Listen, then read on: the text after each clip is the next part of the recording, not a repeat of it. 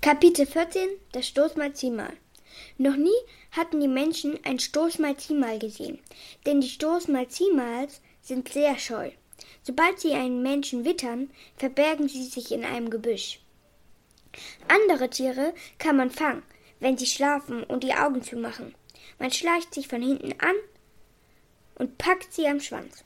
Aber an das Stoßmalziehmal kann man gar nicht, kann man sich gar nicht von hinten anschleichen denn es hat nicht, es hat hinten genauso einen Kopf wie vorn. Ja, es hat zwei Köpfe, einen vorn und einen hinten. Wenn es schlafen möchte, schläft, es erst, schläft erst der eine Kopf und dann der andere. Nie schläft es ganz. Während der eine Kopf schläft, hält der andere Umschau, ob sich auch kein Jäger heranpirscht. Deshalb ist es noch keinem Jäger je gelungen, ein Stoßmalziehmal zu fangen.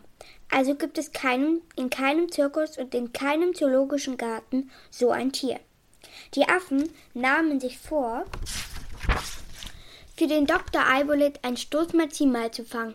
Sie drangen ganz tief ins Urwalddickicht ein und fanden dort eine Stelle, wo sich ein Stoßmalziehmal versteckt hielt.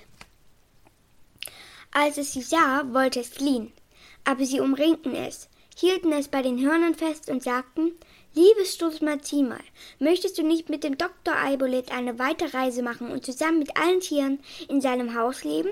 Du wirst es dort gut haben, bekommst viel zu essen und du hast fröhliche Gesellschaft. Der Stoßmalziehmal schüttelte seine beiden Köpfe und antwortete mit beiden Mäulern Nein.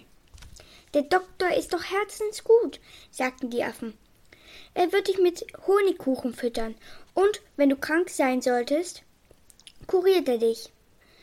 Das ist mir egal, sagte das Stoßmalziehmal. Ich will hier bleiben. Drei Tage lang redeten ihm die Affen gut zu, und endlich sagte das Stoßmalziehmal, dann zeigt mir mal diesen viel gepriesenen Doktor. Ich möchte ihn mir ansehen. Die Affen führten das Stoßmalziehmal zu dem Häuschen, wo Eibolit wohnte, und klopften an die Tür. Herein! rief Ente Kika. Voller Stolz führte Chichi das zweiköpfige Tier ins Zimmer. Was ist denn das? fragte der Doktor ganz verwundert. Nie zuvor hatte er so ein Wesen gesehen. Das ist ein Stoßmalzimal, erklärte ihm Chichi.